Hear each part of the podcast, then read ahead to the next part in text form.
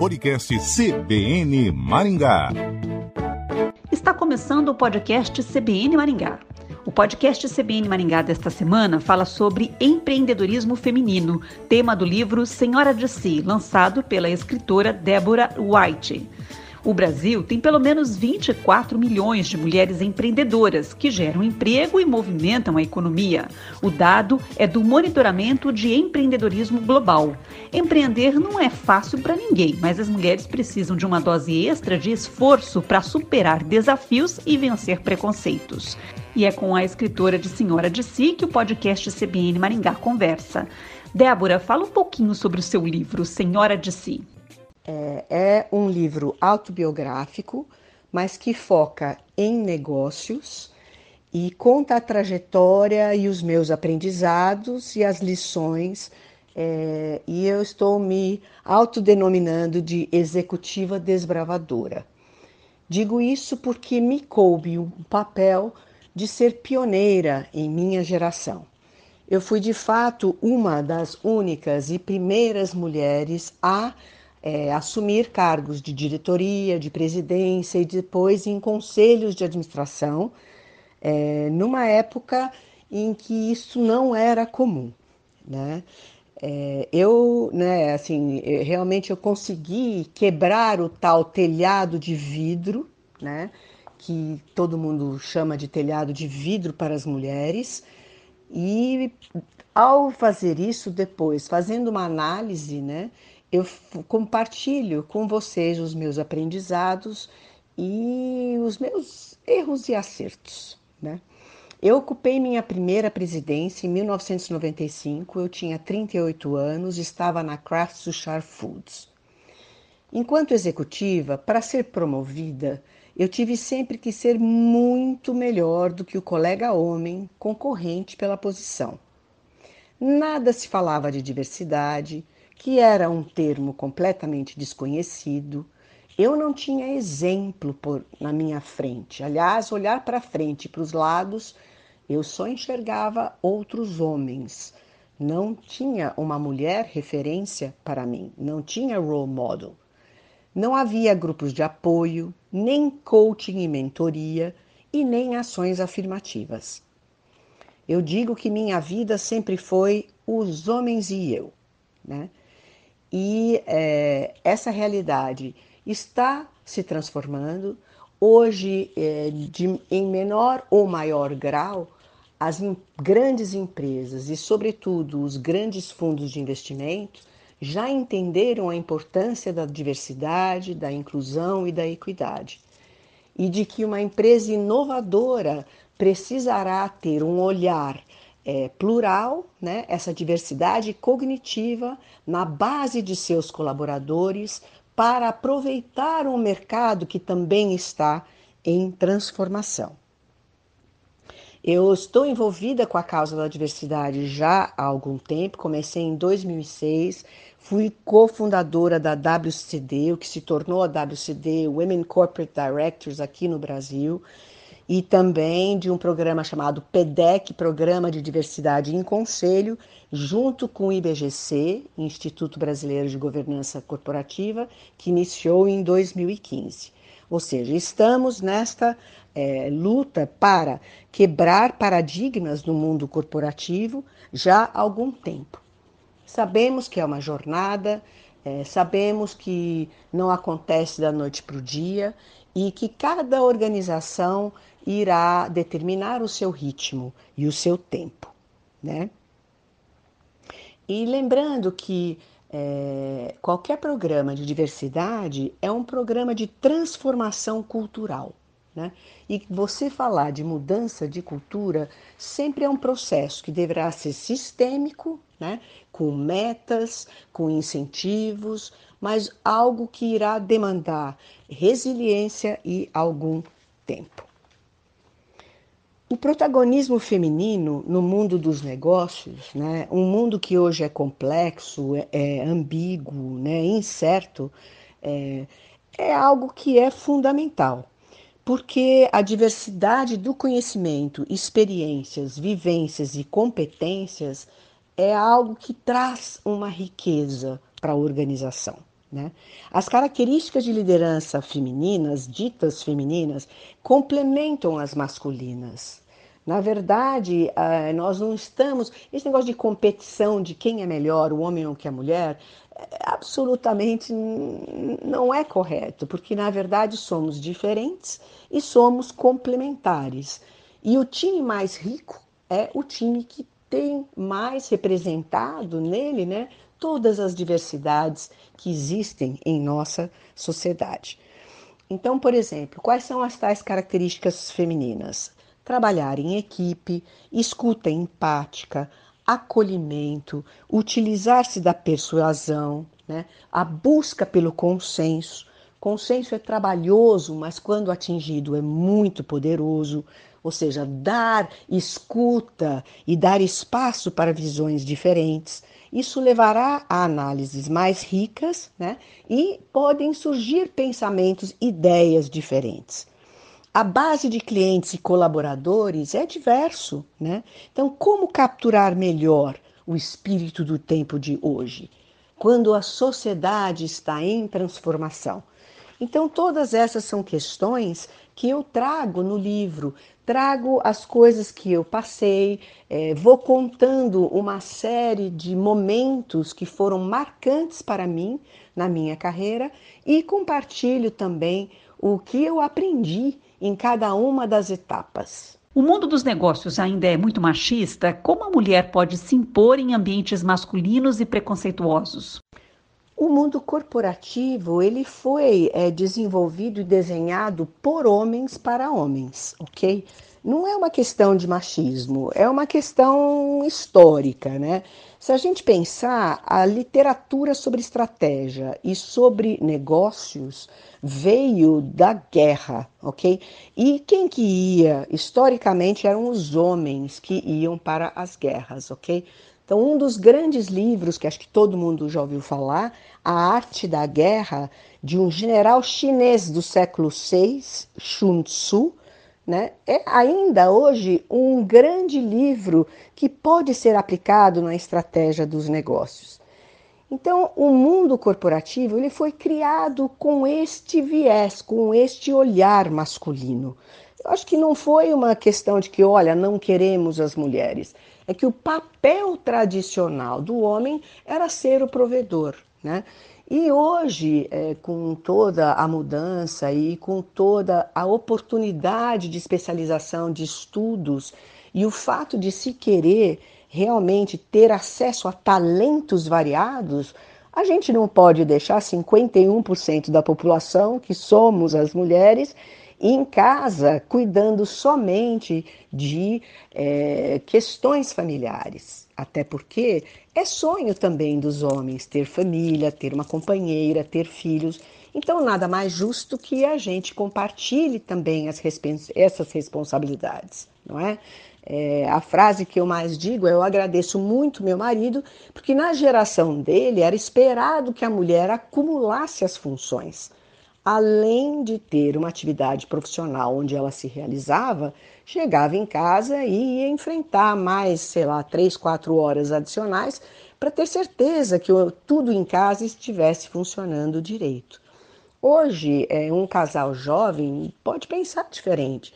Veja, cada um que ocupa um espaço numa casa tem que também dividir as responsabilidades e fazer a sua parte. Né? Não é só, olha, a mulher que vai de, simplesmente fazer tudo em casa para que o homem tenha conforto. Assim como não é só o homem que é provedor, que sai, que trabalha e que traz os proventos. Né? Então você tem mais uma flexibilização dos daqueles papéis tradicionais. Né? Então, por isso há um espaço cada vez maior, muito talento para deixar desperdiçado. Né? E há estudos da ONU, estudos da McKinsey, que mostram que com o crescimento da participação da mulher no mercado de trabalho, há um crescimento, então você, inclusive, é, libera um valor muito grande para o PIB daquele país. Né? É como capturar o valor, porque se a pessoa está em casa, num trabalho que não é remunerado e um trabalho invisível, é, né, de fato, é, dispo, é, é, é na verdade, é, é um desperdício de todo um potencial de um ser humano. Em seu livro, você fala de conquistas, mas também de fracassos. O que você aprendeu com esses tropeços? No meu livro, eu falo de erros e de acertos. A bem da verdade, a gente aprende muito mais com os erros do que com os acertos, porque o sucesso ele traz a complacência e ele traz acomodação. Né?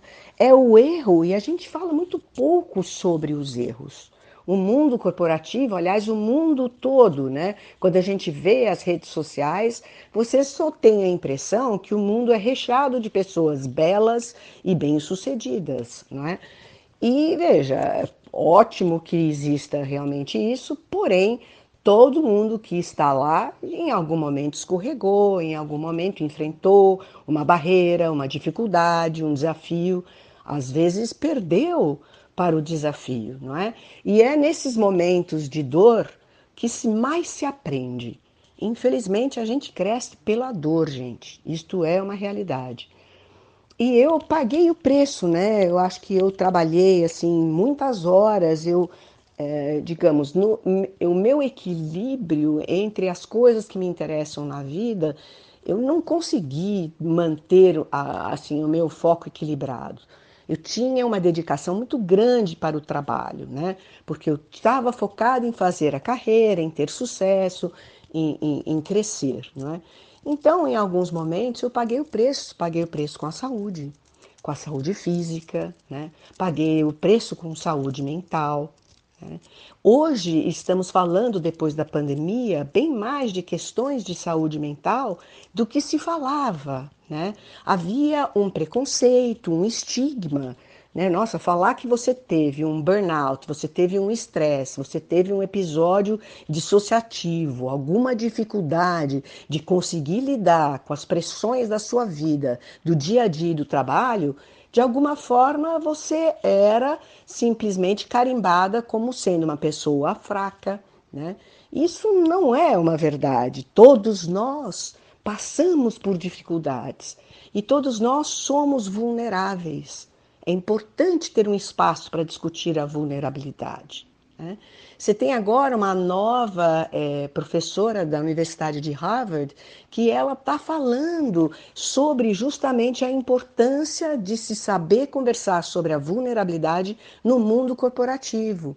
Se diz que o executivo entra às vezes num túnel escuro, se sente perdido, desnorteado, sem saber para onde ir. E que não há problema estender a mão e pedir ajuda. Isto não é sinal de fraqueza, né? É um sinal mais de humanidade.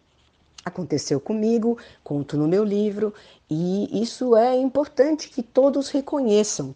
Para se ter sucesso, é, não é gratuito, há esforço, são escolhas, tem um custo embutido, né?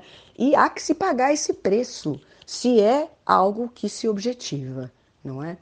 É, hoje, assim, existe um, um, talvez uma ilusão, principalmente por conta da velocidade da questão digital.